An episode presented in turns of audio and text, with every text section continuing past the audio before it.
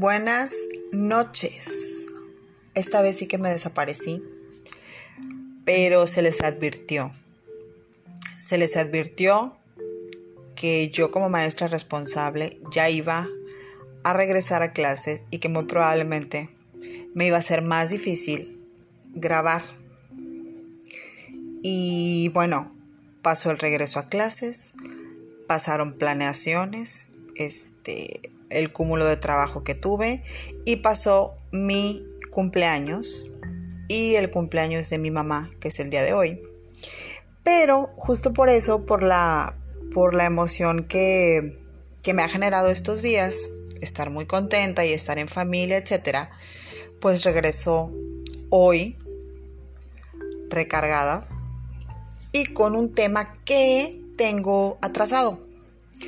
En un post en mi Facebook les pregunté esto. ¿Qué aprendiste desde niño o niña?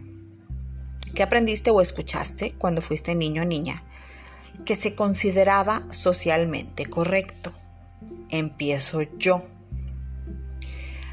Que la mujer deberá terminar la universidad, tener un novio, el novio le tiene que dar anillo, se tiene que casar, tiene que tirar la casa por la ventana en una boda y después de la boda vendrán los hijos rápidamente. Eso lo escuchamos desde que tenemos uso de razón y justamente consideramos que es lo correcto.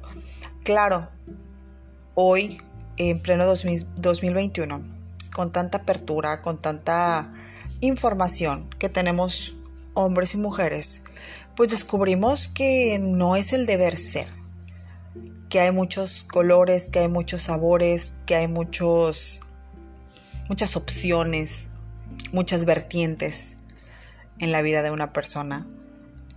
Y que esto que les digo no es el deber ser, pero sí que lo hemos escuchado desde que somos niños.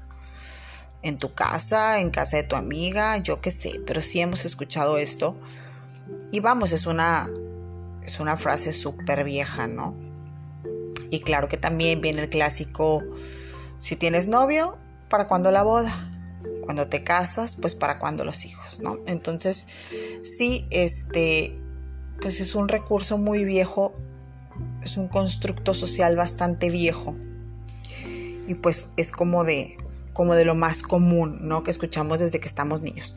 Pero también mis amiguitas me dejaron cosas que ellas han escuchado desde que son morritas, pues. Entonces, vamos a leerlas y vamos a opinar acerca de ello.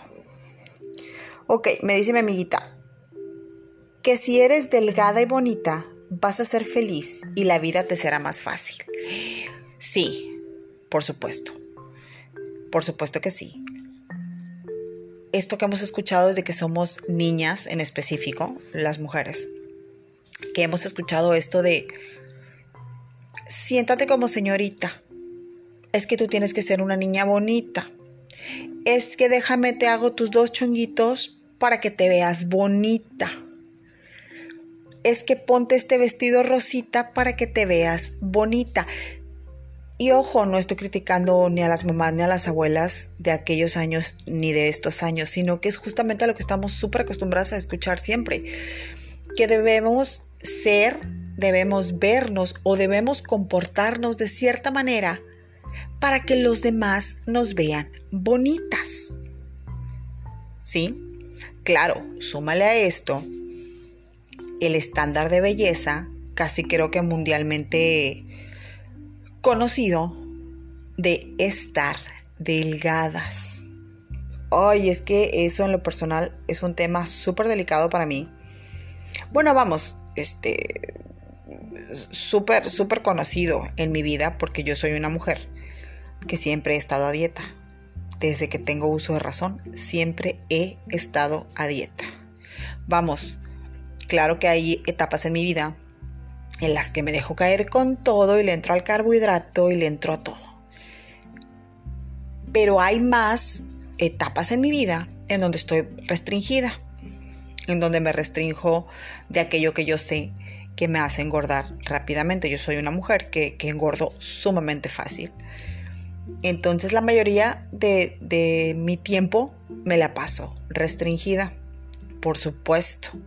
Por supuesto que después de los 32 años me ha sido más difícil bajar de peso, pero siempre, siempre he escuchado toda mi vida y no estoy diciendo que lo he escuchado de mi mamá, de mi abuela, de mis tías, no, no, no, es, algo en general, de la sociedad entera, que te debes de comportar, de ver y, y debes ser aquello que los demás consideren bonito.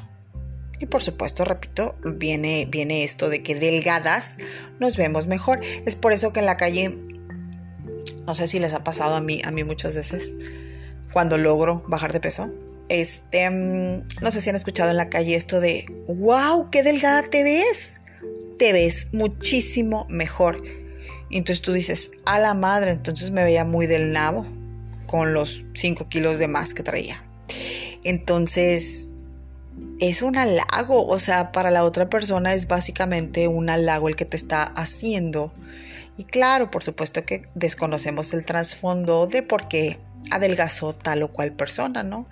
No lo sé, por alguna enfermedad, por alguna depresión, por alguna situación este, íntima, yo qué sé. El caso es que fíjense cómo normalizamos decirle a los otros que se ven mucho mejor delgados. Sí, sí está, está eso muy, este, muy dentro de, nuestro sistema, ¿no? Que, el que le digas a otra persona que se ve delgada se debe considerar un halago. Pero bueno, algo más que me comentaron aquí acerca de, de, de lo que han escuchado de que son muy niños es, si trabajas muchísimo, vas a tener mucho dinero. Hijo Jesús, sí, sí, sí, sí. Y de hecho lo seguimos escuchando, ¿no? Cuando alguien, cuando alguien, algún amigo, alguien este, cercano nos platica acerca de que está pasando por una, pues, mala racha económica, que necesita, pues, no sé, que necesita una palabra de aliento o así. Hemos escuchado mucho esto de, pues, échale ganas, trabájale duro, échale ganas, trabaja más y es que siempre relacionamos el trabaja más y échale ganas con que si trabajas más y le echas muchas ganas vas a tener mucho dinero. Y es que pues pues yo creo que está bastante alejado de la realidad. Este, digo, cuántas cuántos casos no conocemos de personas, este, hombres y mujeres, que se levantan desde las 5 de la mañana a trabajar y andan en la talacha todo el día y, y terminan sus labores hasta las 9, 10 de la noche y aún así no logran tener aquel, aquel sustento suficiente para pagar este, necesidades básicas. Entonces, sí, no, no es, no es como que, que trabajes mucho no significa que eres rico. Sí, eso es muy cierto. Pero lo normalizamos, ¿eh? lo normalizamos porque cuando escuchamos que alguien está necesitado este, económicamente o que trae alguna bronca económica, siempre como que es muy normal decirle, no hombre, échale ganas, este, eh, levántate más temprano, échale chingazos. Y pues, ¿tú qué sabes? A lo mejor si se levanta desde las 5 de la mañana y le echa muchos chingazos. Pero creo yo que, que está bastante normalizado pensar en eso, ¿no? Trabajas un chorro, uh, ha de tener mucho dinero. Y pues no, nada más alejado de la realidad. Y claro que que sin meternos a fondo en, lo mal pagado que son algunos oficios o algunos empleos, etcétera, sí, sí lo tenemos como muy normalizado. Esa creencia de trabajas mucho, tienes mucho dinero. Sí, es verdad. Vamos a continuar con una que dice que a los 18 años es la edad correcta para escoger la carrera que vas a ejercer por el resto de tu vida. Sí, o sea, por supuesto. Y sigue pasando, ¿eh? O sea, sigue ocurriendo. Sales de la preparatoria o vas a salir de la prepa y te hacen estos, este, estos test donde se supone que vas a contestar una serie de preguntas y depende de lo que contestes, vas, va a estar encaminado a la carrera para la cual eres bueno y no es no es nada más alejado de la realidad. En mi experiencia personal, ustedes ya me contarán cómo les ha ido en la feria. Pero yo recuerdo perfecto a los 17 años, cuando yo iba a escoger carrera, yo estuve en la preparatoria Ricardo Flores Magón con excelentes calificaciones. Hago mi, ahorita se me fue el nombre, no recuerdo cómo se llama esto. Test vocacional, creo que así se llama. Corríjanme si me equivoco. Bueno, resulta que a los 17 años antes de salir de la prepa, pues te lo hacen, ¿no? Te dan una hojita donde, donde te ponen varias situaciones o varias... Sí, sí, básicamente varias situaciones las, con las cuales tú te encuentras más cómodo, ¿no? Entonces yo me acuerdo, yo recuerdo perfecto que yo palomié todas aquellas este, frases o, o situaciones donde, que te encaminaban a estudiar licenciatura en Derecho. Y es que en aquel entonces yo creía que estudiar licenciatura en Derecho, ser abogada, iba a ser como en las novelas. Como en las novelas que iba a estar el juez con una peluca blanca y con un traje, con, una bata negra, y que yo iba a estar de este lado, gritando y diciendo, protesto, señor juez, mi cliente no sé qué, mi cliente no sé qué más. Y ¡fuf! No, Madre Santa, nada más alejado de la realidad, nada más alejado de la realidad a los 18 años no eres ni siquiera consciente de qué quieres hacer al año que le sigue, a la semana que le sigue. ¿Cómo es que nos dan la responsabilidad a los 18 años de escoger aquello que en teoría nos va a sustentar toda la vida? ¿Qué, qué cosa? Este, yo recuerdo perfecto ya cuando estaba a la mitad de la carrera, yo siempre he trabajado, entonces mi carrera universitaria yo la llevaba a la par con mi trabajo. Entonces yo hacía la universidad por la tarde, a partir de las 4 de la tarde, y mi trabajo siempre fue de 7 de la mañana a 3. Entonces recuerdo perfecto que, que los cuatro años y medio de universidad yo tuve un trabajo regular de 8 a 3.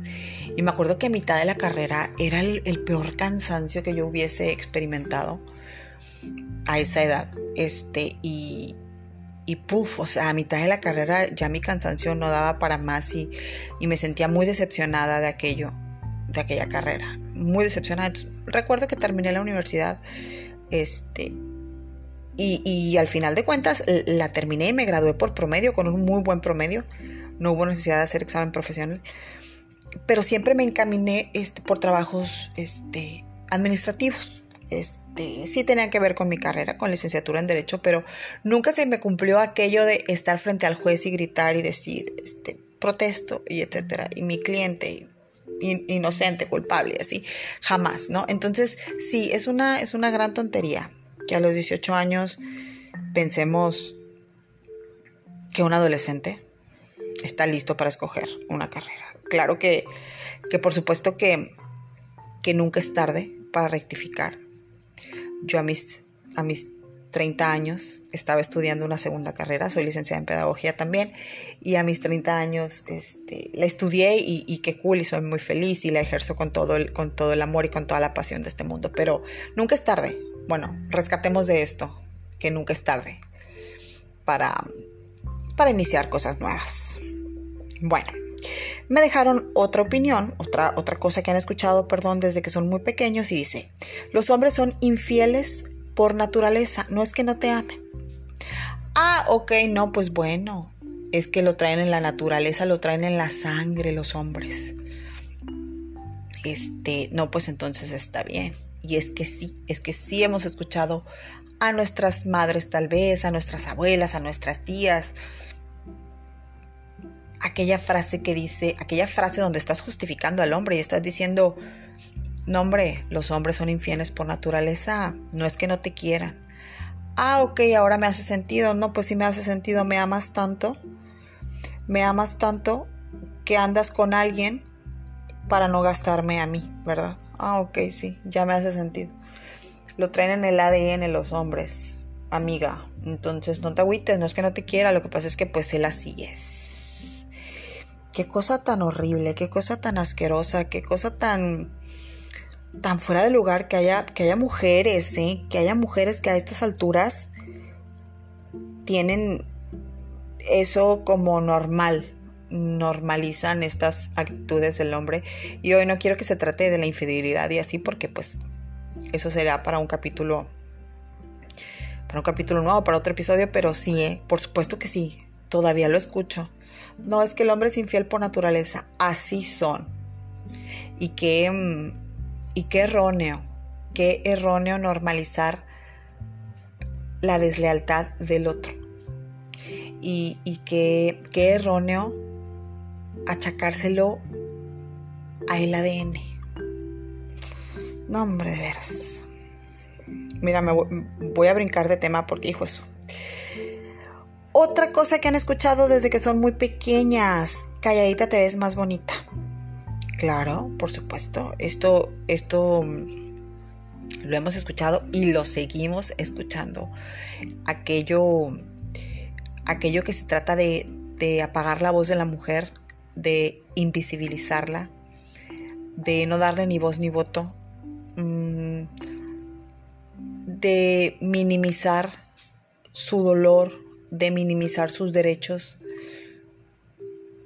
de, ponerle un, tape en la boca y decirle que no se ve bonita cuando, cuando exige sus derechos, cuando pide por ella y por los suyos, cuando exige justicia. Puf, no, no, cállense. Ese es un tema, ese es un tema fuerte, ese es un tema delicado. Se me viene mucho a la mente los movimientos, el movimiento de del 8 de marzo. Se me viene ese movimiento y creo que también es para, para algún episodio completo. Esos movimientos.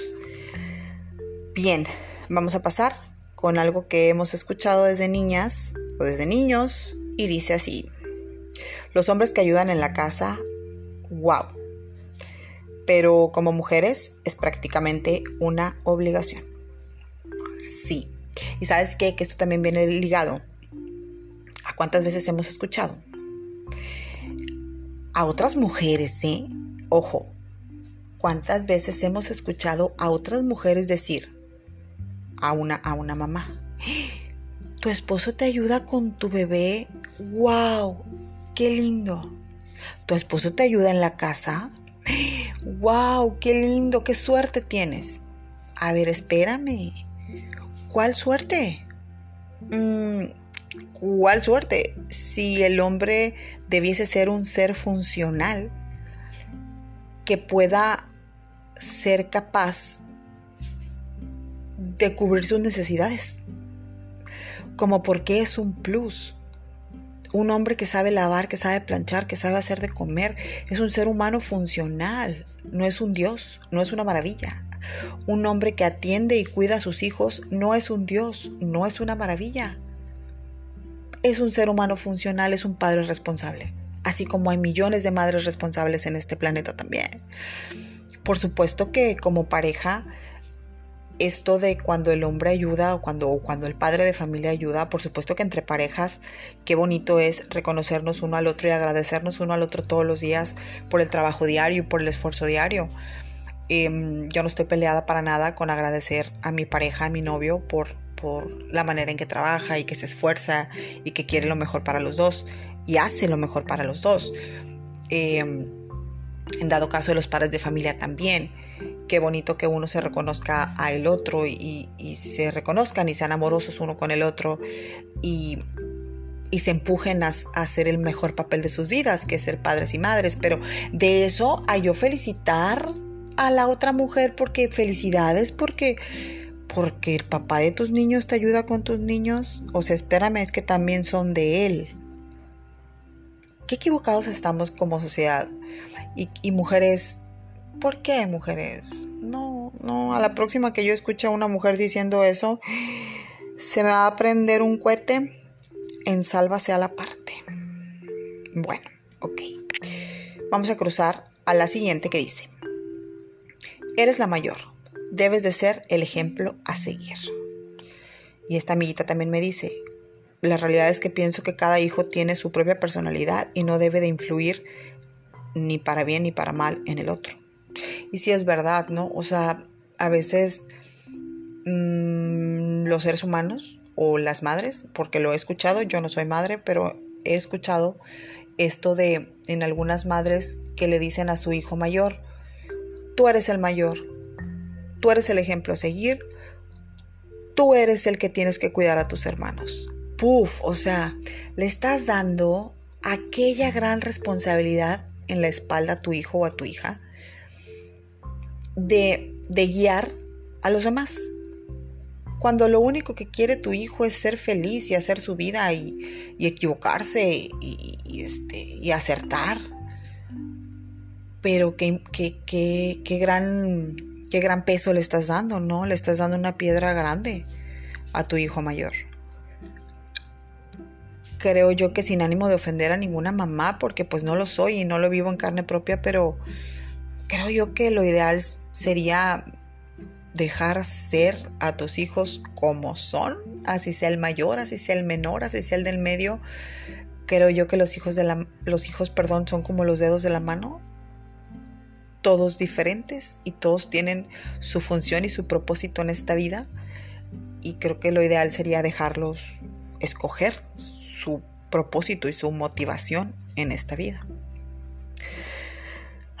vamos a pasar con aquel aprendizaje que escuchaste desde que eras niña. Dice que tienes que tener una pareja para poder salir adelante y tener hijos. Sí, claro, esto viene ligado con, con lo que les contaba yo de que tienes que tener novio, te tienes que, te tienen que, tienen que pedir tu mano, te tienen que dar anillo, te tienes que casar y después tienes que tener hijos. Y es que entonces el valor de la mujer reside en tener una pareja y con esa pareja poder procrear hijos. ¡Ay! pensamiento bastante, bastante medieval, ¿no? Tengo que aceptar que poco a poco la sociedad, pues, ha, ido cambiando, hay, hay, un poco más de apertura a estas alturas, pero pues si eres criticada, hermana, si eres criticada cuando no haces las cosas como, como la sociedad te las ha dictado todo este tiempo. Si eres criticada, no te lo voy a negar. No te voy a decir que todo va a ser color de rosa. Em, no te voy a decir que no va a haber la boca, la lengua viperina que te pregunte ¿y por qué no tienes novio? Como si tu valor dependiera de una pareja, como si tu valor dependiera de traer o no hijos a este mundo, como si lo único valioso dentro de ti fuese tu útero tu matriz capaz de procrear. Sí, qué difícil. Es difícil. En pleno, en pleno 2021 sigue siendo difícil ir contracorriente. Otra cosa que yo he escuchado desde que era niña es, a ningún hombre le gusta una mujer tan paseada.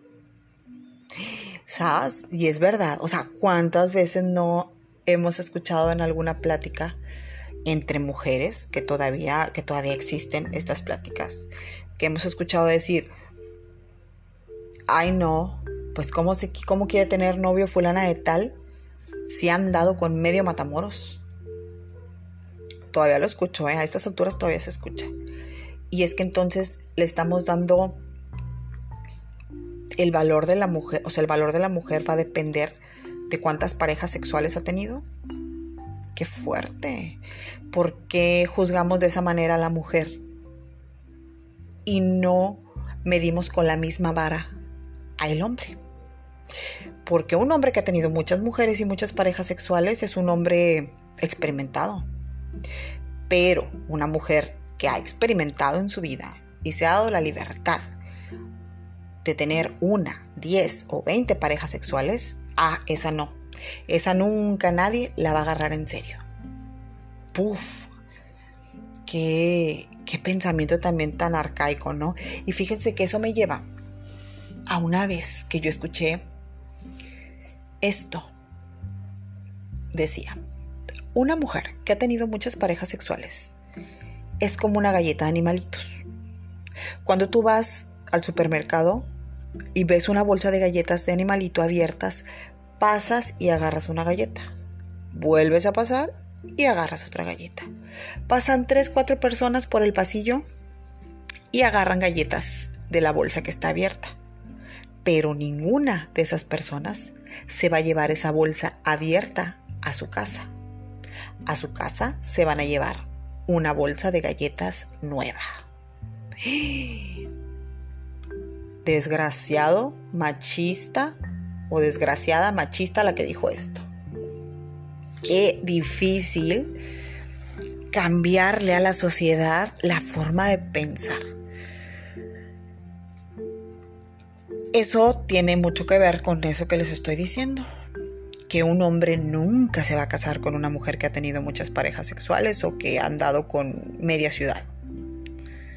Ah, pero una mujer sí se puede casar con aquel hombre que tú sabes que ha andado con muchísimas mujeres.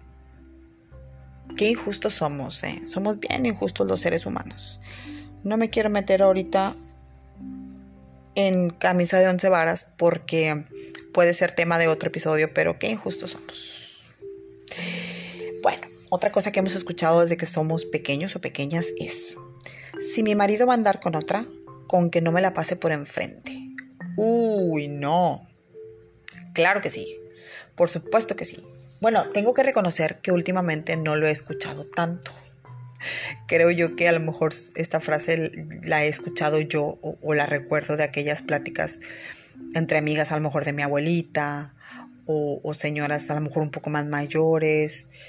Mm, también tengo que reconocer que lo he escuchado en, en, mujeres a lo mejor que se encuentran muy bien de manera económica con el marido, pero el marido tiene tres o cuatro. Y ahí es cuando la mujer dice, pues con que no me la pase por enfrente, con que a mí no me falte nada, eso también lo he escuchado, con que a mí no me falte nada. Puf, qué fuerte. Qué fuerte porque eso también es tema de otro podcast. ¿Qué tanto eres capaz de aguantar a cambio de tener una buena vida? Puf. Mira, yo mejor me ahorro el comentario porque me encantaría hacer un, un episodio dedicado a esto. Ok. Otra cosa que he escuchado o que hemos escuchado y que hemos normalizado desde pequeños es, como te ven, te tratan. ¿Cuántas veces han escuchado eso o inclusive cuántas veces la han aplicado? Creo yo que esta frase, con esta frase estamos normalizando la discriminación. O sea, es decir, si no cumples con ciertos estándares en sociedad, el otro tiene derecho a hacerte menos. Es decir, eh, se me viene a la mente alguna situación cuando vas a pedir empleo y pues a lo mejor en, en esa empresa no consideran que traes la vestimenta adecuada, qué sé yo, o que no tienes este el look que ellos están buscando y pues como te ven te tratan. Si no cumples con el perfil, pues te dicen gracias por participar y, ya, ¿sabes? No te dan el empleo, inclusive hay personas que son como bastante, bastante groseras, etc. Entonces, ¿por qué normalizar? ¿Por qué normalizar esto de que te tienes que arreglar o, que tienes que poner tus mejores galas cuando vas a hacer em, algún trámite. Por ejemplo, aquí me eso sí me ha pasado aquí en, la ciudad. Por ejemplo, cuando he tenido que hacer algún trámite gubernamental. Sí he pasado por esa situación de cómo te ven, te tratan. O sea, arréglate y, ponte nice porque ahí si te ven muy jodidón, eh, no te atienden. Sí, sí me ha pasado. Ustedes me contarán también si les ha pasado si los han discriminado por, por andar en chanclas, yo qué sé. Una vez, me estoy acordando que una vez andábamos en Morelia, Michoacán, con una familia que, que mi familia y yo queremos muchísimo. Y me acuerdo que aquella vez llegamos a una taquería y empezó a llover. Entonces, la integrante de la otra familia con la que íbamos se quitó los guarachitos. Se los quitó porque empezó a llover mucho, entonces resbalaba con los guarachitos y se los quitó para andar descalza y llegamos a la taquería. Me acuerdo perfecto que nosotros llegamos primero, nos sentamos y ella llegó después porque se quedó atrás justo para quitarse los, las chanclitas. Llega descalza y cuando llega el taquero no la quiso atender. No la quiso atender porque a primera vista la juzgó por andar descalza. Entonces sí, creo yo que ahí también se, cumple esto de cómo te ven, te tratan. Qué difícil, qué arraigados tenemos ciertas cosas, ciertas conductas en la sociedad. Ok, otra amiguita me pone algo así. Que está mal visto salirte o independizarte si no sales de tu casa casada o comprometida. Y es que, claro, o sea, ¿cuántas veces no hemos escuchado a aquel papá o aquella mamá que te dice, tú no sales de esta casa si no es vestida de blanco? Y qué difícil, oigan, qué difícil, qué difícil mm, ir contra corriente, es muy difícil. Si te tienes que aventar ahí tus bronquillas de repente, fíjense que de manera muy personal les cuento, mi papá también quería que esta, esta, esta relación que yo tengo también quería que yo saliera de blanco de la casa o casada de mi casa. Y decía yo, ay papi, o sea, te amo tanto, pero ¿cómo te explico que, que no? O sea, que a lo mejor esos fueron mis deseos hace 20 años, yo qué sé. Pero ahora ya no son prioridad y ya, ya, ya no es lo que quiero. Pero qué difícil, ¿verdad? Qué difícil es explicarle a aquellos a los que amas que que no, que muy probablemente no es tu deseo, que no es tu plan, que tú y tu pareja no tienen ese plan. Es bien difícil, es bien difícil. Pero todo con amor se puede y todo con bondad y, con buen entendimiento y buena comunicación, todo se puede. Ay, esta me encantó. Algo que han escuchado desde niños y que lo han normalizado, pedirle permiso al marido. Oigan, no, Oigan, porque, o sea, no le pedían permiso ni a su mamá ni a su papá para irse al antro y ahora le quieren pedir permiso al marido. ¿En dónde firmaron? ¿Qué cláusula del contrato de matrimonio dice que tú le tienes que pedir permiso al otro? ¿En dónde dice que él es tu dueño o que tú eres su dueña? Pero es que en, en 2021, sí, ¿eh? yo todavía escucho a novios y a novias decir, él sabe que no le doy permiso para salir. Ella sabe que sin mí no puede salir. Él sabe que no tiene permiso. Sas. Y es que yo cuando escucho estas estas declaraciones, algo en mi cabeza me dice que esa pareja va directo al fracaso. Pero bueno, a veces a uno le gusta ver el mundo arder y pues no das tu opinión porque muy probablemente vas a incomodar a la pareja, ¿no? Pero es, algo que va directo al fracaso, vamos, o sea, por Dios. Bueno, otra opinión. Creo que esto va, creo que esto va, no, no. Iba a decirles que va ligado, pero no. Una amiguita me dice que ella ha escuchado desde que es muy pequeña que si sales embarazada es mejor que te cases. Y no importa que si el tiempito no funciona, pero es mejor que digan, estuvo divorciada, a está dejada. Y es que sí, claro, esto también viene de la mano con aquellos pensamientos de, de padres y madres de hace muchos años que inclusive todavía se escuchan. De mira, estás embarazada, cásate. Ya si no funciona, bueno, pues te divorcias, pero por lo menos lo intentaste. Pues sí, pero es que a veces esos no son los planes de los futuros papás, de las futuras mamás. Y qué difícil querer hacerle el gusto a los demás. Qué difícil querer hacerle el gusto a los demás. Qué difícil querer complacer a la sociedad que te dice que tiene mayor valor una mujer casada que una mujer dejada. Creo que también es tema de otro, de otro podcast. Y otro también, algo que, que, me dice mi amiguita que ha escuchado desde que es muy chica es que irte de viaje con tu novio es una cosa impura cuando no tienes anillo o, o, cuando no es algo formal. ¿Qué, ¿Qué va a decir la gente? Y aquí es cuando digo yo, ay, por favor, o sea, lo mismo que hacen los novios cuando andan de viaje es lo mismo que pueden hacer aquí.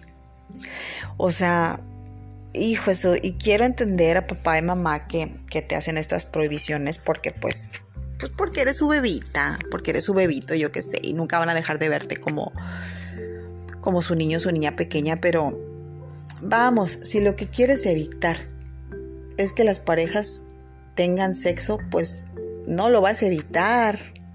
Básicamente el sexo lo pueden tener aquí, afuera de tu casa si quieres. Y no creo que vayan a gastar las cantidades para irse a Cancún a tenerlo allá. Lo pueden tener aquí, papá, mamá, que me estás escuchando. Entonces, pues, vamos, mira, no hay regalo más hermoso en esta vida que viajar y conocer el mundo, conocer culturas, conocer tu país. Vamos a viajar con quien sea, con el novio, con el primo, con el, con el marido. Ay, yo que sí, viajar, viajar es de las cosas más hermosas, enriquecedoras y reconfortantes de este mundo. Así que ojalá, ojalá que cada vez escucháramos menos eso, pero sí es bastante común, ¿eh? Aquel papá, aquel mamá que le, aquella mamá que le prohíbe a la hija viajar con el novio. Porque pues entonces, ¿qué vas a dejar para cuando te cases? Ay, mamá, pues pues hay otras cosas que uno puede dejar para cuando se case, ¿no?